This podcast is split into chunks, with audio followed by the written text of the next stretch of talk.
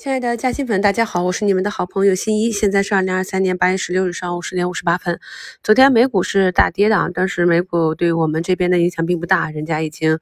连续创新高走了三年了，我们这边有自己的节奏，最多就是一个开盘的影响。盘前没有特大的利好，今天早盘呢，按照惯例还是要杀一下。目前呢，就是在上证指数向下调空缺口和下方三一四一点六六这个区间做一个震荡。一周展望里给出了本周的节奏啊，就是震荡寻底周。市场上板块的轮动的节奏也比较大。我们看一下上涨和下跌板块的指数，你去感受一下啊，哪一些板块指数是跟市场共振的？哪一些板块呢？近期呢是只受到上证指数日内震荡的这个影响，但 K 线图上来讲是跟大盘指数不相符的。比如说医疗器械。这种板块指数图形啊，目前是震荡着慢慢向上行的。我们在择股择时的时候，在整个市场不是单边上涨的行情，短期的选股呢，就要注重板块和个股的图形。因为盘前呢，美元对人民币指数呢再次创了一个短期的新高，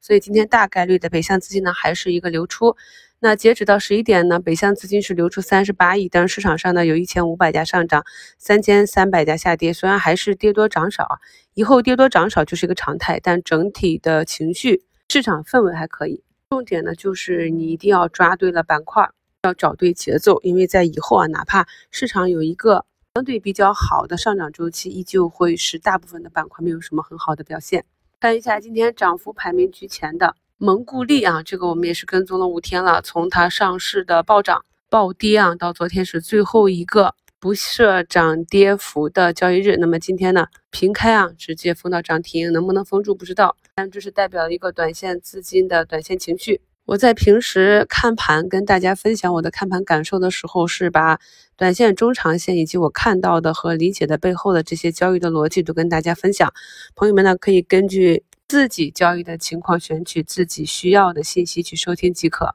就我个人的操作来讲，那我看到的风险必然是要去回避的，而我看到的机会也不是全部都去把握的，精力和资金都是有限的，找到自己最熟悉、最擅长的部分去执行即可。近期市场的热点核心啊，毫无疑问的就是券商了。昨天华林证券涨停之后啊，我在收评。图一啊，也是给大家贴了华林证券的这个日线图，可以看到，在一波大涨之后，横盘震荡整理，阶段性的筑底还是比较扎实。朋友们要想一下，主力资金在这里反复的拉升是在做什么？那继昨天一个涨停之后呢，今天是再次四个多亿封上涨停，虽然是有烂板啊，今天成交量的放大呢，也是代表了资金的分歧。毕竟呢，券商这个板块上涨的逻辑呢，也不是很硬啊，那这样的博弈呢，有分歧也是必然的。在它的带动下，今天又换了一个华安证券，目前是上涨了六个多点。前期的证券龙头啊，太平洋、首创证券都有不同程度的上涨。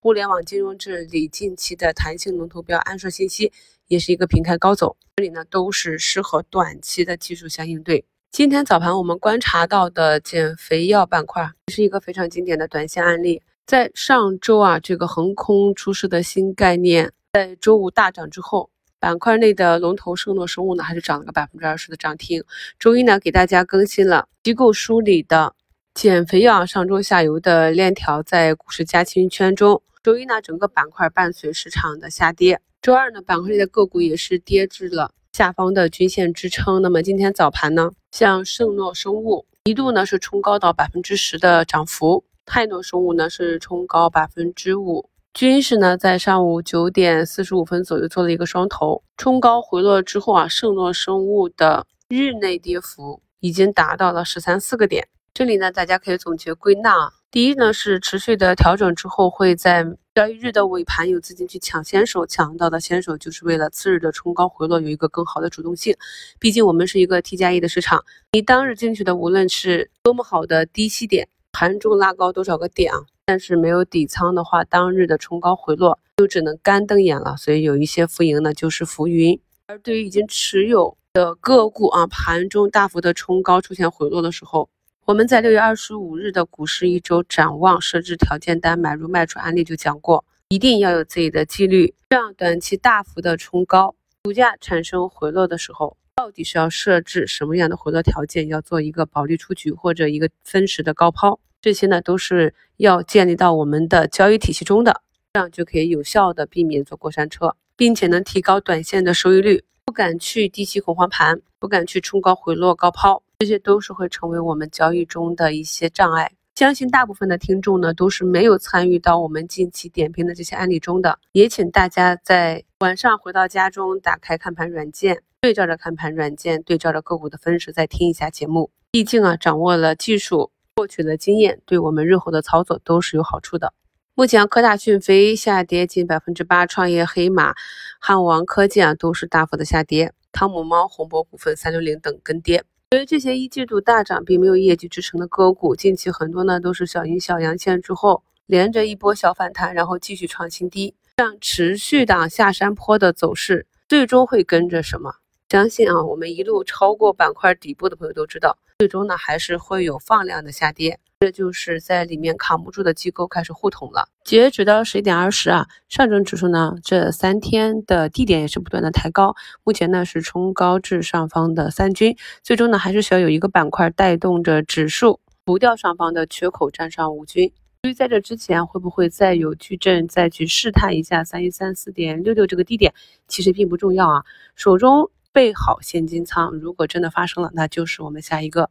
继续抄底低吸的时间节点。第一，已经在喜马拉雅开了三年的节目了。即便是在二零二一年资源大涨的资源结构牛市里啊，回看当时的节目啊，我们在二零二一年的三四月，也就是逆势去布局了当时被机构砸盘的新能源汽车啊、六氟磷酸锂啊这些资源类的个股。当时的行情也不比现在好多少，所以每一个底部都是这样过来的。下跌之后呢，就有反抽、反弹和反转。看到越来越多的朋友面对市场这样的下杀、这样的寻底和筑底阶段越来越淡定。新朋友呢，可以对照开盘软件，找到市场变盘的节点去听一下我们过去每一个底部和顶部的节目。相信呢，越来越多的朋友能够体会到，有了一个比较确定性的中远期的目标之后，再来面对这种短期的波动，我们反而可以化被动为主动，以更好的心态和技术去应对。祝大家下午交易顺利，我们收评再聊。